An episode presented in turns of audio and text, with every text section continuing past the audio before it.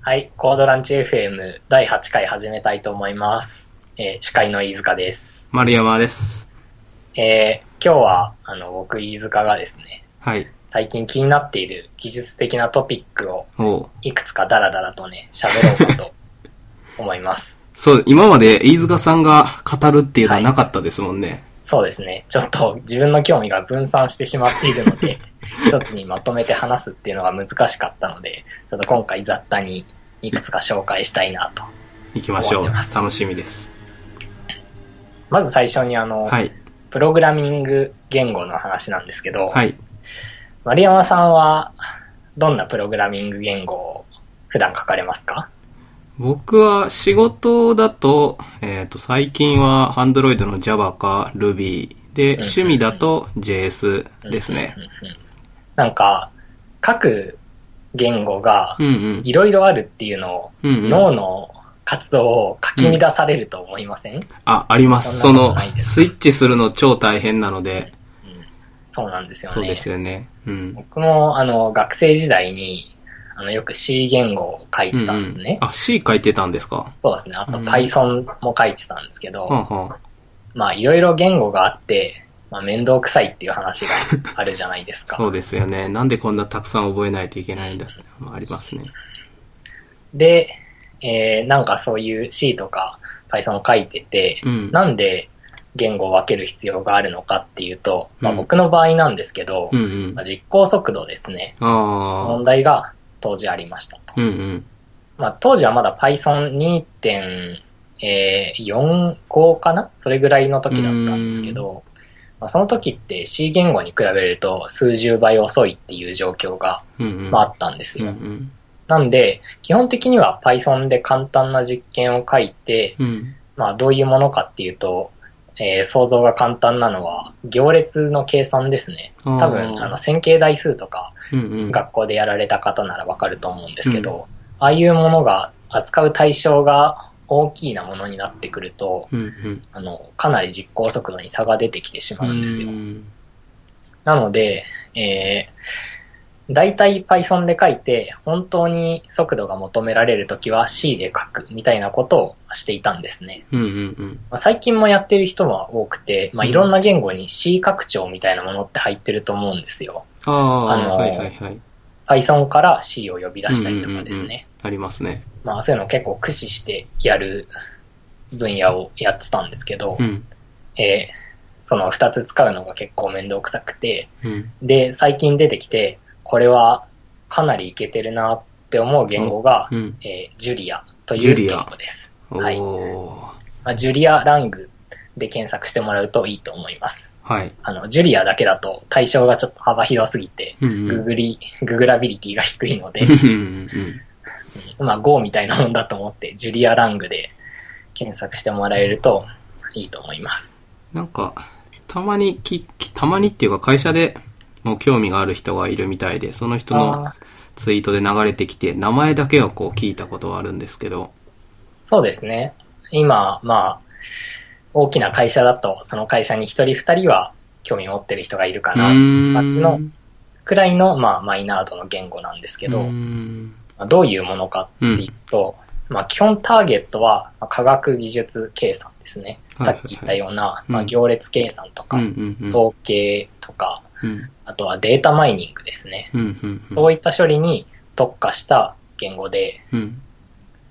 で、何がいいのかっていうと、はい。スクリプト言語で、どちらかっていうと、Python とか Ruby みたいに書けるんですけど、うんうん。すごく高速だっていうことが、えー一番の売りなんですあね。、これスクリプト言語なんですかそうです。コンパイルしないんですかコンパイルも、まあ、できますけど、スクリプト言語ですね。へー。で、まあ、バックエンドが LLVM で動いてるんですけど、うんうんうん。 C の、えっ、と、2倍ぐらいの速度で動かせるよ、ちゃんと書けば。へぐらいのー。速度ですね。あれバックエンド LLVM ってことは、その LLVM の中間言語みたいなのにはコンパイルしないんですか LLVM の中間言語っていうのはよくわかんないんですけど、LLVM のバイトコードに変換。あ、そうそう、バイトコード。あ、そうです、そうです。えそれ LLVM そバイトれは、それでスクリプト言語なんですかそこはちょっと、あ、へえ。 LLVM のバイトコードにうん。逐次入力した、おえっと、そう、スクリプトを、えー変換していって、逐次変換しながら動かしてるんですかそうですね。そういうもんなんだ。へで、えーまあ最近のあの Python 遅いって言ったんですけど、Python にも、まあ、PyPy とかえ。、うんうん。えっ、と、早い Python 実装とかあるんですけど、うんそういったものよりも、まあ早いっていううーん。ことが売りですね。 C の2倍っていうのは、他で並ぶレベルのものってあるんですかああ、もちろん、それはあるんじゃないですかね。えーっと、特定分野だと早いものってたくさんあると思いあーます。セマティカとかうんうんうん R とかだと、もしかしたら C に匹敵する速度が出せるのかもしれなういーです。ん。まあ、ただ、それらの言語は、まあ、汎用性、はいはいはい。うジュリアと比べると欠ける部分があるので、うんうんうんジュリアには強みがあるーん。かなと思いますね。あと、まあ、ジュリア結構モダンな言語で、うんパッケージの、えー管理システムですかあの NPM みおーたいはいはい。う。なんのももちろんありますし、うんうん。ソースコードももちろん GitHub で公開されているので、うんうんまあ、読むことが、結構簡単に読むことができますねうん。コンパクトな言語なので、ほうほう。まあ、ざっと眺めてみるぐらいは言語の実装できる感じになってますね。うーん。えジュリア自体は C なんですかえっ、と、書かれている言語がですかうんジュリアはセルフホスティングなのうん。で、おー。ジュリアで書かれているんですね。まあもちろん C で書いてる部分もありますよ。うんうんうんうん。へー。まあ半分以上はジュリアはジュリアでできているっていうのも売りですね。すごいな。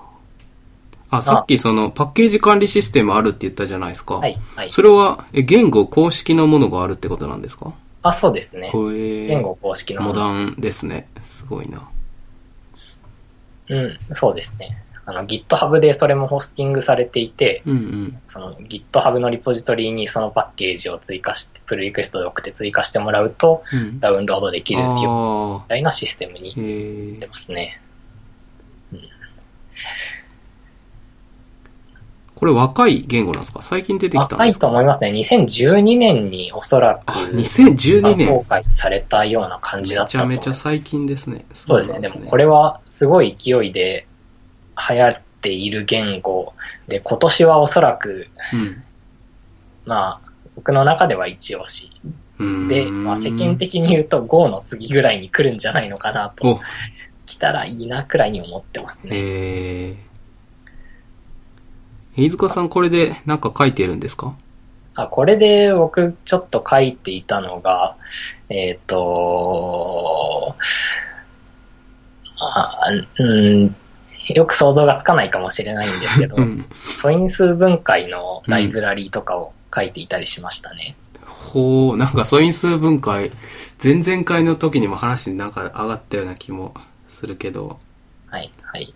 へーあのこういうアルゴリズムがあるよみたいなのを論文で発表されるじゃないですかうんうんうんはい。もしじゃあこれ試してみようと思って C で実装すると結構難易度高かったりするあ部ー分も、ジュリアでこう、サットテストを書いて、追試ができたりとかするんです。へーコード量も少なく。へー一押しなんですね。これは一押しですね。一押しだし、世間的にもおそらく来るだろうと今年2015年来るは最ず。近あの、いろいろ、こう言うとあれだと思うんですけど、はいあの機械学習とかあ、はい。やってるじゃないですか、ディープラーニングとか。はい。よくそうい聞っきたまもす。のにも対応が効く言語なので、うーん。そういうパッケージが多いってことですかえーっと、今の段階ではうん。多いとは言えないですね、Python に比べるうーと。んああ、もうで Python も、そうでもあ。まあ、今すごく増えてきてへえと。ころですね。じゃあ成長度合いで言えばかなり来てるってことですね。そうですね。まあ、言語的な特徴も面白い部分があって、うんうん。えっ、と、リスプのマクロみたいなものが使えますね。みたいというか、マクロが使えます。リスプのマクロって何です、何ですかマクロって、あ言語の、うんえっ、と、えー文法ですね。うん、うん。自体を、まあ、変えていく仕組ああみ、いける仕組みみたいなものだと思っていただければいいかと思うんですがうー。んまあ、例えば、うん。えっ、と、if なんとか、全なんとかみたいなのって、うんうん。普通の関数じゃないじゃないですか。うんうんうん。で、多くの言語ではそういったものって新しく追加できない特殊な構文ですね。うんうんうでん。きないようなものが、簡単には追加できないものが多いと思うんですが、ジュリアではそういったものも簡単に追加できるようになっていて、うーんそのジュリアをそのドメインに特化させた言語、ああ、にすることがはいはいはい。簡単にできるようになってますね。なんか Ruby だと DSL でしたっけみたいにあこう書いて、独自の言語っぽくあそ書うでくすねみたいなのある。そういう感じのそういう感じですできる。 Ruby もどちらかというと Python の、Python じゃない、Lisp の影響を受けている言語なので、ああ。そういった意味では似ているところも多いかもしれないです。なんとなく想像つきました。ちょっとトピック一つ一つがなくなってしまうと、うん次に話せなくなってしまうので、ジュリアについてはこの辺にはしい、わかりまたいした。かなってはい。思います。興味があった人はぜひ、インストール、あの、バイナリで落としてて簡単にインストールできるので、うんうんうん。はい。はい。で、次えーいきなり、あの、話、飛んでしまうんですが、次は Firefox OS ですね。ああ、飯塚さん結構前から触ってそうまですすねよね。僕は Firefox OS は2012年からうん結構興味を持って調べているんですけど、うんうんまあ、ついに、えー去年の2014年末にですね、うん au から Firefox あ FX0 というもはのいがは発いはい。表されました。うん。で、今年は、まあ、Firefox OS が流行りはしないと思い ます。しかしながら技術的なトピックとして非常に有用だと思いますね。ああ、どさっ、きどんなとこが。はいはい。たことと絡んでしまうんですが、うん。今、アンドロイド開発するために、丸山さん Java 書かれてると思はう。い、書いてますすね。まあ、iOS 開発されてる方は Obj-C 書かれてるとうん思うんですよ。うん。うん。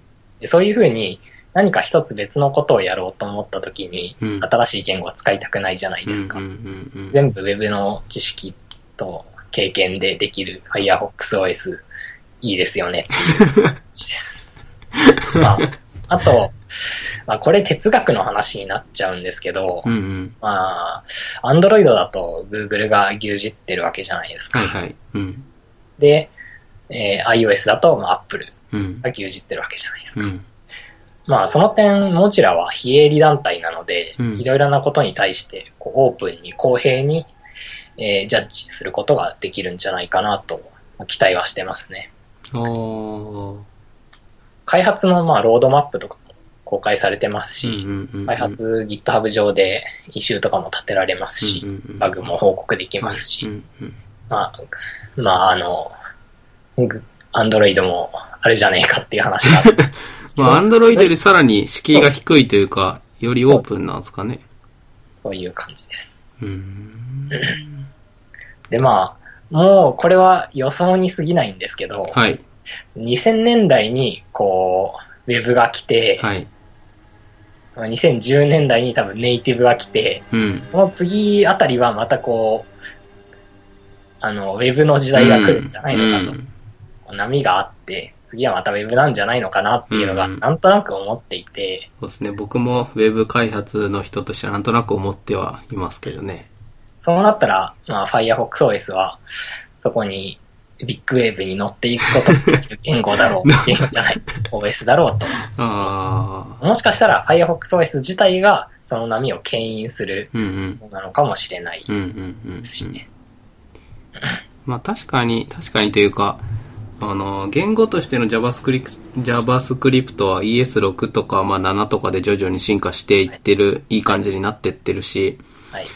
でその、なんだろう、ネイティブな API がこう、モジュラが頑張って、その Firefox OS で使えるようにしてくれれば、まあ、部品は揃ってるって感じですよね。そうですね。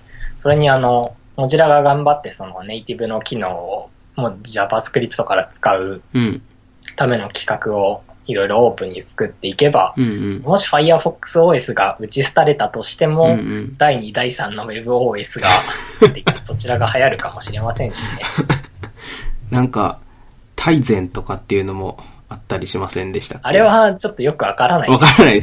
わかりまなしんた。最近、最近発売されたみたいな噂を聞きなんまかしたけど、うん。あまり興味はない。わかりました。触れないでおきましょで、えー、まあ、Android にしても、まあ iOS にしても、うん。あのー C とか C プラで書かれたライブラリーを扱うことができるっていうのは結構強みじゃないですか。はいはいはい。まあ確かに。何にしてもライブラリ使うと思っていて、あの、うんまあ、ジップのライブラリにしても、あの画像読み込みのライブラリにしても、Java で書かないですよね、多分。うん、そうですね。確かなんか C とかで実装された言語を、まあ、NDK なり、に。うん X コードなりで使えるように変換して、で使ってると思うんですうん。うね。んうん。まあ、そういうものがないと多分結構厳しくて、はいはい。何でも JavaScript で書くわけには多分いかないんですよ。はいはいはいそのバイナリーをいじったりすることって。そうですね。バイナリーをいじったりとか、なんかその処理速度が求められたりとかするものに関しては。で、まあ FirefoxOS にしてもそういうものが必要だろうとうん思うわけですね。うん。 で、それがまあありますというのがあります。ここにもうありますと。スクリプテンなわけはい。ですね。まあ M スクリプテンどういうものかっていうと、C とか C プラとかのライブラリを、まあ LLVM の技術を使いつつ、うん。えー、ウェブの、なウェブブラウザーで動く形に、まあ、変換できるっていう。うんうんうんうんシステうんうん。で、まあ、最近、いろいろな、えっ、と、実例が出てきてですね、うんうん現実味を帯びてきてるかなっていう、まあ、ものですね。なんか最近ちらっと見たのは、レディスをこれ通して JavaScript にして、ブラウザーで動かすってあい、、そうれ知らなかったですね。あの、中澤さんが言ってあはいはたい、言ってましたね。記事に書いたうちの中に書いたのかな。レレディスレディスですかレディス、ああのの、、キーバリュー。そう、キーバリュューストアのレディスーです動ね。かしてなんか嬉しいですかわかんないです。技術わかんない。的チャレンジとかそういう話なんじゃないですかね。、あのビムがブラウザ上で動くみたいな話があるんでまあそうか実績チャレンジはいろいろ必要だと。こまあのこれ M スクリプテンもバックエンドは LLVM なんでしたっけあ、多分そうですねうんうんうん。実装まではちょっと詳しくは知らないんですが。なんかすごい、すごいよな。なんか JavaScript がもう、なんか別に人間が書くもんじゃねえみたいな感じになってるんですかね。なってますね。なんか JavaScript が、あの、なんか一つ、えーバイナリーというか、そう、そうなんですよア。センブラーみたいなアセンブラ的扱いを受けてますよのがあね。りますよね。 なんかそうですよね。あうの、ん。えっ、と、ASMJS ですかあはいはいはいにしてもそんな感じですし、はい。丸山さん、FirefoxOS は買わないんですか川、まあ、そうですね。僕は、その、流行りにあんまり乗る人じゃないので、まあ流行ってないのか。流行って ない。流行ってはまあ ない。え、飯塚さんそれ使ってるんですか常用してるんですかなわけない じゃないですか。でも、でも、いますよ、常用してる人。え、マジっすか FX0 しか持ってないっていう人を僕は知ってます。それモジュラの人でしょ違います違よ。うですか普通の開発者の方ですおーすごい苦行を耐えてるんですね。ね。うん。すごい。これストアとかももうあるんでしたっけはありまして、うんうん最。近課金機能が使えるようになったみたいなことを聞きましたね。へえ。うん。やっぱりそれはモジュラだから、その、モジュラには払わなくてもいいんですかどうなんですかえー、そんなことないんじゃそんなことはない。やっ ぱり。そうなんだ。いや、さすがにそれやんないと、だってモジュラどっからサそうですよねーバー代出すのみたいな話になっちゃうと思うんで、うん確かにいくらかは払わないとはいけないでうしょんううんね。うん。そうかもしれないですね。はい。うんこれ大成功してモジュラが営利企業に転換とかなら知ってますけどま あ、大、大丈夫じゃないですか。まあ、ウェブに戻ってくるのも随分先でしょうし、まだ。うんで、えー、ウェブの話をしたところで、はい。えー、大体いいいい感じに話したので、次の話題にはい。進みたいと思います。次はですね、はい。あの、パッケージ管理システムうんなんうですけんど、。とは言ってもさっき言った言語ごとのパッケージ管理システムじゃなくうんうんて、うんいろんなコマンドとかを入れるときのパッケージ管理システムブのリュ話がー、ホームブリューみたいなですかね。まあ、あの Mac の使ってる人が多いと思うんですけど、うん。だとまあブリューとか、うん。一昔前は Mac ポーズでしたはよいね。はい、ありましたね。 Debian とか Ubuntu 系だ と、まあ、アプト、はいはいはいアプティブとですか、うん使われていて、えー BSDK だとポーツですかああ、がうんうん。使われてますよね。うんまああの、僕の話って大体うんいろいろあるからまとめようみたいな話がすごい多いんですけ ど、これもそれ関係で、はい。うん。いろんな OS でうん。一つだけ パああ。ッケージマネージャー使え、うん一つだけパッケージマネージャー覚えればいいとしたらう、ん非常にいいですよね。うん。うん。確かに。で、それをやってくれるものがあります。うんうん。それが、えっ、と、NIX パッケージマネージャー、 NIX NIX っていうんですか、言うんですけどああ。これが。初めて聞きましたね。この飯塚さんに教えてもらって。そうですね。結構マイナーなものなんですけうどん、コアなユーザーは結構いて、パッケージ数自体はかなりあると思います。ほで、えー これの、まあ、いい点なんですけうど、はい。依存管理、依存ライブラリの管管理というか、なん、なんですか解決ですね。うんうん。が、えーうまいっていうのがポイントですね。うんうんじゃあうんうん。ですなんか A と B っていうソフトウェアをインストールして、うん両方とも C っていうソフトウェアに依存してるけど、うんう依ん。存する C の バージョンが違うみたいなの結構あるじゃないですか。か。はいはいはい。よくあるパターンが、ブリューで何か入れました、うん。新しく何か入れました、前に入れた、そのソフトウェアに依存したソフトウェアのライブラリのバージョンが違って動かないうんみうんたいな、うんわ割とありますよね。はいそうん。の確かに。 Ruby のバージョンが違うとかうですねん。そういうものを解決してくれるものがこれになっていてう、んうん。どういう仕組みかは、まああんまり詳しくは把握できていないんですが、うんうん。その、 えー一つ一つのパッケージのソフトウェア、それぞれに対して、えー必要なものが登録、必要なライブラリのバージョンとかが登録されていて、まあそれぞれ、えっ、と、バージョンごとに、えー依存関係もインストールしちゃうみたいなうんうんうんイメージだと思いますね。うんうん。ああ。あれ、そう聞くとあれですね。あの、ノードの NPM もよく似た感じで。ああ、そうなんですあねれってパッケージ A っていうのを入れると、その A が複数のに依存してた場合、その A の中にさらに A がまたその必要なパッケージを自分の中にこうダウンロードして入れるそうですっていう再帰的にこうガンガンそうです下ねがっていくっていう感じをやるんまあですそうよ。ですね。それにかなり近いもうのはある。ーん。まあ、た、もしかしたらこの NIX パッケージマネージャーの影響を受ああ、け作られた可能性がないとは言えないですよ。これ、あの、古いんです今か紹介しましたけど、ん2003年ぐらいから、 ?2003 年か。もう10年以上開発されているすごいでもすのなのね。で、これはへえ。おすすめというか、最近使ってみて便利だと思ったっていうところですね。うーん。なんか、うん、あのブリューに登録されてなくて、うんうん。でも自分でなんかメイクとかやるのもかったるいんで、うん。使えないかなと思ったら、アニックスであ、に、たら、た、た偶然たどり着いたんですそうかそうそう便利なんですよね。へ偶然たーどり着きました。もうこれに移行したんですかてかいや両方使ってるああこのニックス自体は多分ブリューと一緒に使えるものだと思いあ。まあすね。ーうん。これ、うん。あの、でもまあ、まだパッケージ数が少ないところもあると思うんで、うんうん。使ってみていいなと思ったら、ぜひあの、ブリューのフォームイラーみたいなやつをああ。登録していただけるといいんじゃないかなっていうふうに思いますね。これ NixOS は何なんですかこの NixOS は、そのはい Nix のシステムを使って、そのソフト、OS を構築したみたい なやつなんですけど、あまり使われてはいないものですね。かなり。 ?NixOS があって、その中で使うためのパッケージマネージャーがで、が Nix パッケージマネージャーっていう出所なんですかああ、そういうわけではないんですね。ねはいうー。ん。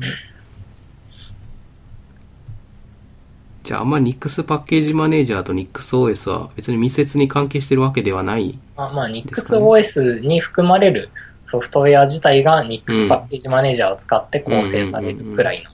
感じだと思いますうーん Nix 自体は、あの、えっ、と、Linux ベースのシステムなので、あーあ、そうな んですねま。あこれはね、試せてないですね。あ の、あんまり使い道が、なさそう。入れても使い道なさそうかなと思って入れられてないんですが、これは企業とかがやってるんですかなど、どここれはが開何なんですか発ね元なんですか多分有志というか、普通のオープンソースのものなんじゃないんですかうーね。んコミュニティっていうのがありまうすんけうど、んうん。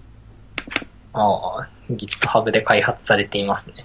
だとめ ML があってみたいな感じなんで、多あー分普通のオープンソースプロジェクトみたいな感じですか。世間にはいろいろあるんですね。聞いたことないのいっぱいあるなすごい。そうですよね。これうんも最近知りました。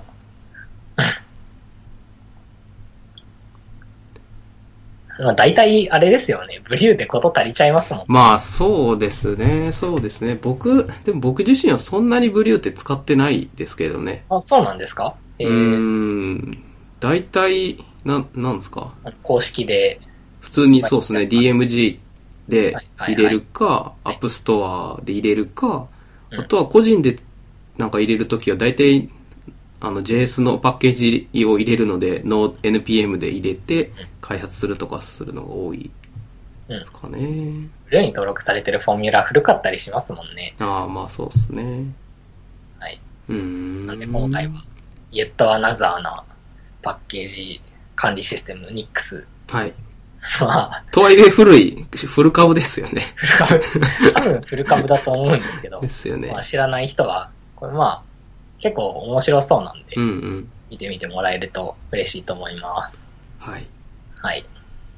で、じゃあラストはい。次最後はいの話題なんですけど、あのー ライブラリ、J- JavaScript をはいか書いててライブラリはい使うこと多いんですけど、はい。あの、お多すぎだと、ライブラリが。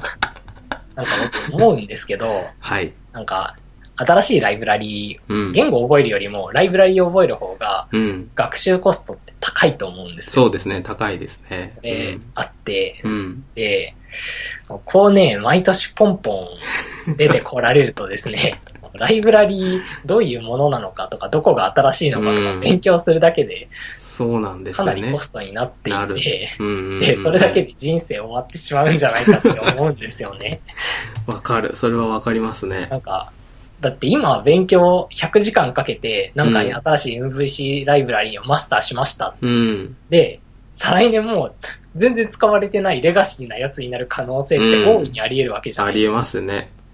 なんかそういうの が困るなって、思う、思いますもよ。うわがままなんですけど、おいや僕も思そういいますうものがあって、こう、フロントエンド進化してるっていうのはもちろんわかるんですけど、うんうんうんなんかそういうライブラリ出過ぎだなっていうふうに思うんですよね。うんだってうんう、んアンギュラーだって一時期あんなにね、そうですね。こいつがもう未来を担うみたいなうん。感じに言われてたのもにう、、誰しもがアンギュラ、そうですね。聞かない最じゃない近は、アンギュラ離れが進んでる。そうですっていうのね。もあエッりジなますも人んねたちのアンギュラー離れが激しいです、うん最近。でですね、僕は思うんですけど、はい。これはもう10年使えるみたいな厳選された JavaScript ライブラリを、うんうん。なんか、半年に1回ぐらいとかでいいんで、うんうん紹介してくれる、なんか、何かがあれば、すごい嬉しいですね。まあ、まあ、あればいいんでしょうけどね。これは、あの、紹介とかじゃなくて、あれば嬉しいという願望のうんメうーんルでうしんたうんうん。あの、えっ、と、そうですね、ライブラリ紹介してくれるみたいなことって、やってる人は多いと思うんですけど、うんうんうんなんかあれですよね、キータとかブログとかに使ってみた系の記事とか、そういうのですよね。で、こう、こう、もうちょっと厳選してですね、うん。俺が来るみたいなものをいやー、それかなり難しい。その人のして ます。難しいでレす。ベルがすごい通りますよね。うんうんなんか、まあ、僕も同じ感想を持ってて、はい。僕はじゃあどうしてるかっていうと、はい。ライブラリには基本的には僕は近づかなくて、 ああ、はい。アンギュラーも、はいあの、こう流行り始めて、よし、1年後流行ってたらアンギュラーやろうと思って、1年経ったら流行らなくなってきたので、やらなかったとか、そういう感じなんですよ。はいあの。まあ、1年見て、まだ、その、すごいアクティブだったら触るとか、まあ、それ以外は、こう、日々流れてくる情報をさっと見るぐらいで、別に使ってみたりを僕は全然しないって感じが多いですかね。それが正しいのかもしれないですね。うん。ウェブ自体が進化してるから、まあ、ライブラリーも進化するっていうのもあるとは思い、とは思うけど、それにしては激しいですよね、ちょっと。激しいですよね。うんあのー なんかその個人にやってほしいとは思わないんですよ。ああ、はいはいはいはい。うん。精査期間みたいなのがあ って、こいつらが半年に一回、今年の JavaScript ライブラリみたいな雑誌を出してもらって、うん。その、そこに対して、こう、俺はこれがいいと思うみたいなやつがあった ら、なんか、リクエストみたいなのを投げてもらってあー、で、有識者が精査してう、ん。載せるみたいなのがあっても、まあ、なんかそれをまあ便利ですよね、その、かなり、こう、時間かけてやってるっていうのが、そのウェブの標準になるかどうかっていう話な感じもしますけどね。そうですね。うんあ近い、近いと思いますね。まあそれだとちょっとこう、サイクルが遅すぎる、長すぎるっていうのはあるかもしれないですけど。難しいですね。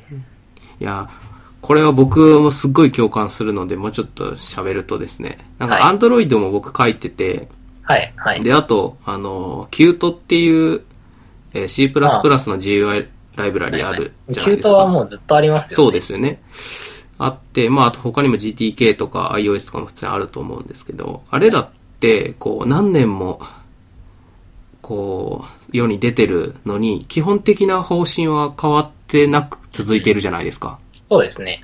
僕、キュートは2、2、2かなキュート2の頃に触ってて、で、最近また触り始めてキュート5になって触ってるんですけど、別にこう、昔の知識は役に立つんですよねあそのまま使え。るチープ化してない。アンドロイドも2 2.2系とかの頃に触ってたのを最近また 4K で触ってるけど、こう増えてはいるけど、別にベースの知識はそのまま使えるっていうのはがこう、まあ、すごいありがたいんですけど、JS はそれが一切通用しなくて、はい。